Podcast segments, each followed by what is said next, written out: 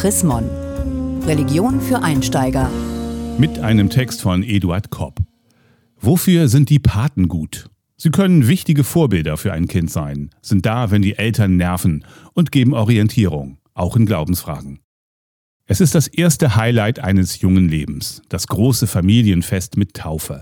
Täufling, Eltern, Geschwister, Großeltern, Onkel und Tanten, gute Freunde, die Kirchengemeinde. Sie alle feiern den Taufgottesdienst mit, sofern nicht eine Pandemie die Taufe im kleinen Kreis erfordert. Am Taufstein, wo die Pfarrerin oder der Pfarrer Wasser über den Kopf des Täuflings rinnen lässt, stehen vor allem Paten und Eltern. Sie sollen die größte Verantwortung für diesen Menschen übernehmen. Wer gefragt wird, ob er Pate, ob sie Patin werden möchte, fühlt sich geehrt. Die Eltern zeigen damit, dass sie den Auserwählten ein besonderes Vertrauen entgegenbringen. Paten übernehmen Mitverantwortung für die Entwicklung des Kindes, für sein Gedeihen. Vermutlich hat es auch hier und dort eine Rolle gespielt, dass sie in Notfällen finanziell helfen könnten oder ganz einfach, dass sie für Stimmung bei Familienfesten sorgen. Pate ist man nach evangelischem Verständnis von der Taufe bis zur Konfirmation. Die katholische Kirche kennt zusätzlich zu den Tauf auch die Firmpaten. Nicht selten sehen sich die evangelischen Paten auch über die Konfirmation hinaus in dieser Rolle. Ein Pate, eine Patin ist, wenn es gut läuft, Ansprechpartner, Ideengeberin, Seelentröster, Unterschlupf in Pubertätskrisen, Geschenkgeber, Mentoren. Sie können Vorbilder sein, durch ihren Fleiß, ihre soziale Kompetenz, ihren beruflichen Erfolg, ihre Beliebtheit. Sie können auch Geheimnisse mit ihren Patenkindern besprechen, wenn deren Eltern einmal nur peinlich, also keine geeigneten Dialogpartner sind.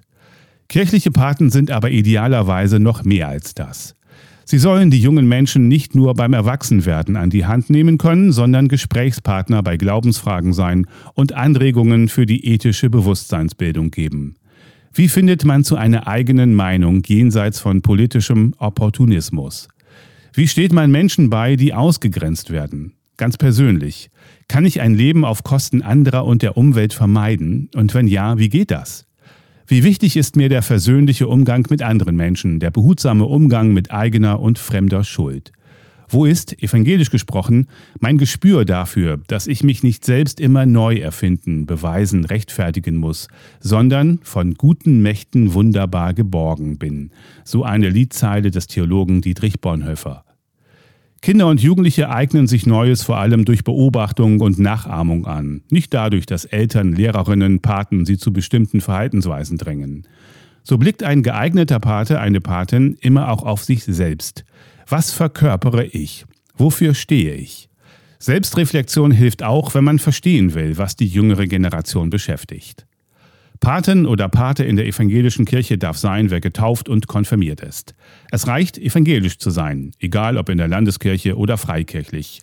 Ebenso katholisch oder orthodox. Entscheidend ist, dass man einer der Kirchen angehört, die sich in der Arbeitsgemeinschaft christlicher Kirchen ACK zusammengeschlossen haben. Vielerorts muss mindestens einer der Paten evangelisch sein. Auch das gibt es. Wenn die Eltern nicht der evangelischen Kirche angehören, muss in jedem Fall mindestens ein Pate der evangelischen Kirche angehören. Können die Eltern keine Paten finden, weil die eigentlich gewünschten Personen keine Kirchenmitglieder sind, können sie die Gemeinde bitten, einen Paten zu benennen.